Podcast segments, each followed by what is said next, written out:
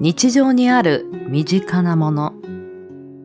当たり前にあるそのもののことをあなたはどれほど知っているでしょうか？マフラー。この時期体を温めてくれるマストアイテムでもあり、贈り物としても最適ですよね。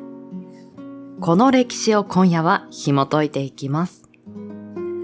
6名のパーソナリティが毎週木曜日、週替わりにお届けするコンテンツ、モノ歴、モノの履歴書。今夜の担当は紫さんです。マフラーの遍歴に、リンクザストーリー。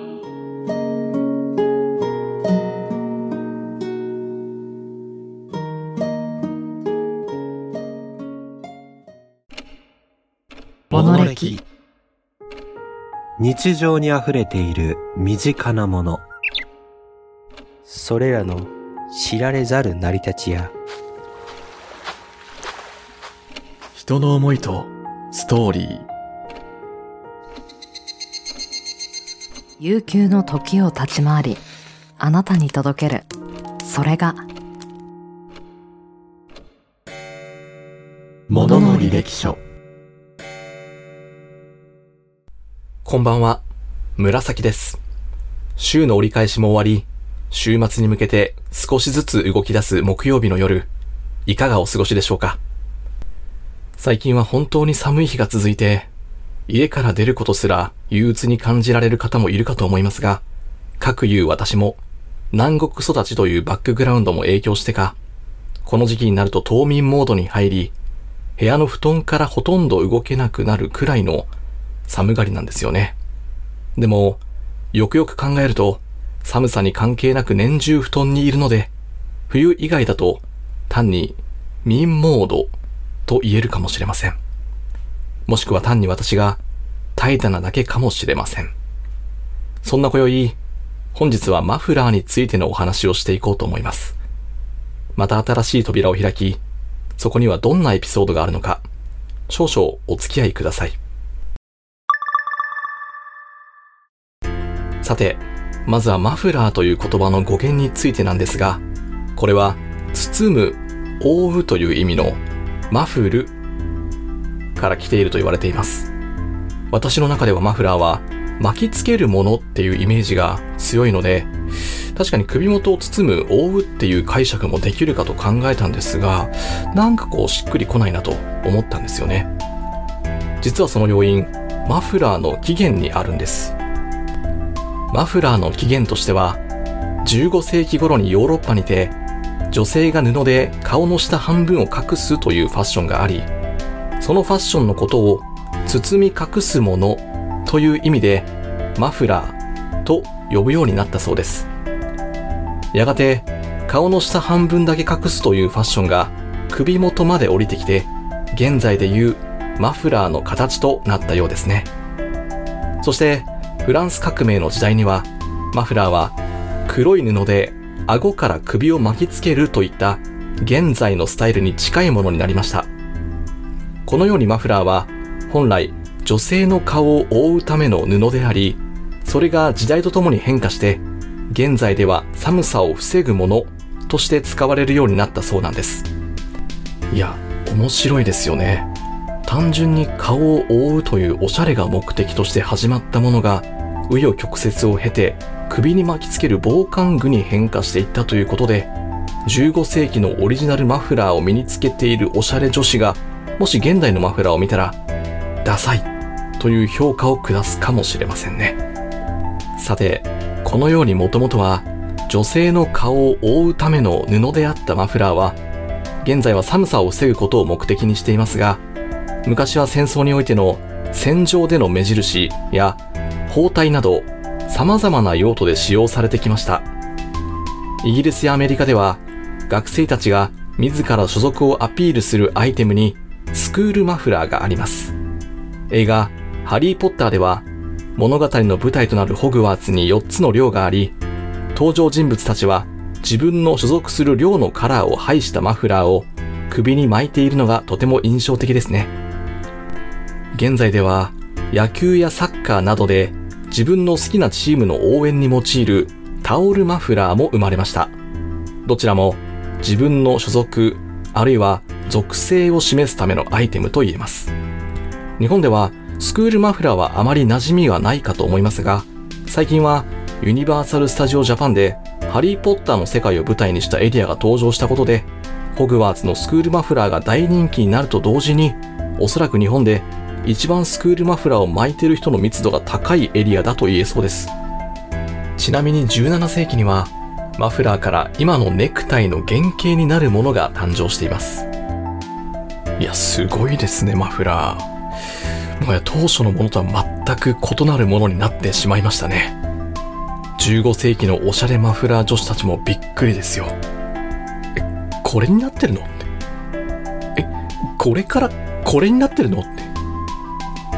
彼女たちの呆れ顔が目に浮かぶようです。さて、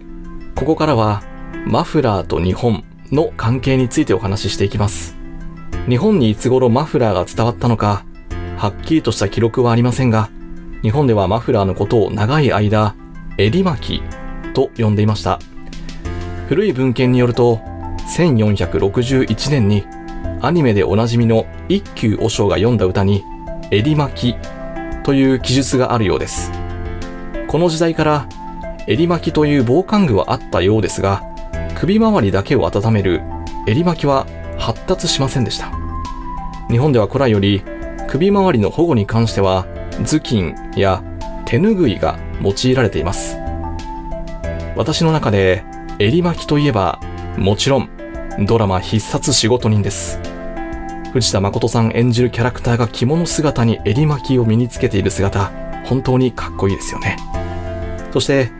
明治時代に入り、西洋から肩掛けと呼ばれたショールがもたらされました。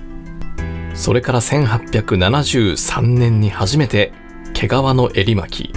マフラーが販売されます。1970年代以降、マフラーはどんなファッションにも合わせられる耐久力のある安定した商品となりました。それはマフラーがどんな大きさにもどんな形にも自由に変えられ、その時々において最も新しいシルエットの洋服にもフィットするからです。現在においても変幻自在の特色を持ったマフラーはおしゃれの世界においてどうしても欠かせないものとなっています。おしゃれマフラーといえば私の中で真っ先に思い浮かんだのが元サッカー日本代表の中田英寿選手です。彼が海外から帰国する際、ロングマフラーを巻いて颯爽と歩いたことで全国的に話題となり、ロングマフラーが大流行しましたよね。当時、私の周りでも中田選手に憧れて、ロングマフラーを真似して身につける人が多くいたことを覚えています。ただ、このロングマフラー、おしゃれで目立つ反面、その長さゆえに、自転車への巻き込み事故といったトラブルが起こりやすいリスクもありますので、身につける際はご注意ください。そして、ふとなぜかこの話をしながら、初代仮面ライダーのことを思い出しました。初代仮面ライダーといえば赤いマフラー。もし彼がロングマフラーをしていたら、とんでもなくリスキーだなと。一番の敵はショッカーでも怪人でもなく、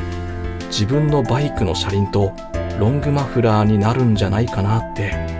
そんなどうでもいいことを思い起こさせるロングマフラーの魅力、恐るべしです。また、マフラーは形が単純であり、長さを間違えても支障ないため、手編みの処方として選ばれることも多いです。マフラーは男女問わず、冬の季節に贈るプレゼントとしても用いられます。ちなみに、女性が男性に贈る場合には、一般的に、あなたに首ったけというメッセージが込められているそうです。最近はあまり見かけなくなった気もしますが、一昔前はよく漫画だったりドラマで、こういう寒い季節に女の子が好きな男の子にマフラーを編んでプレゼントするというシーンがありましたよね。当時は単純に寒い季節だからマフラーをプレゼントしているんだろうな、くらいに思っていたんですが、なるほど。そんな甘いメッセージが隠されていたんですね。ちなみに、私の学生時代の立ち位置をアニメで表現するなら、手編みのマフラーをもらうキャラクターの隣に立って、よっ、この野郎、憎いね。なんて、生やし立てるキャラでした。泣けてきました。そんな、防寒具、ファッション、プレゼントなど、世界中の人々から年齢や性別を問わずに用いられてきたマフラー。1年間の気温の変化が非常に大きい日本において、首元を温めるマフラーは多くの人たちから愛用されています。いかがでしたでしょうか？今宵の相手は紫でした。皆様、良き週末を。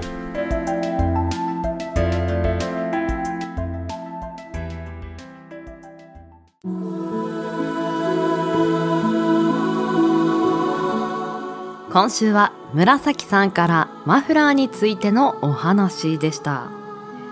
たった一つのアイテム、マフラーをたどっても、こんなにたくさんの人が出てくるのかとちょっとね、あの、ワクワクして聞いていたんですけれども、仮面ライダーが出てきた時には、まあ確かにとね、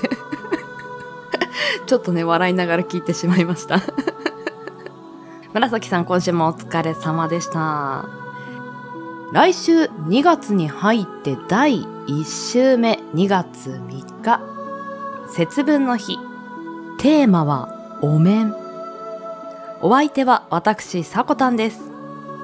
またこの時間にポッドキャストでお会いしましょう。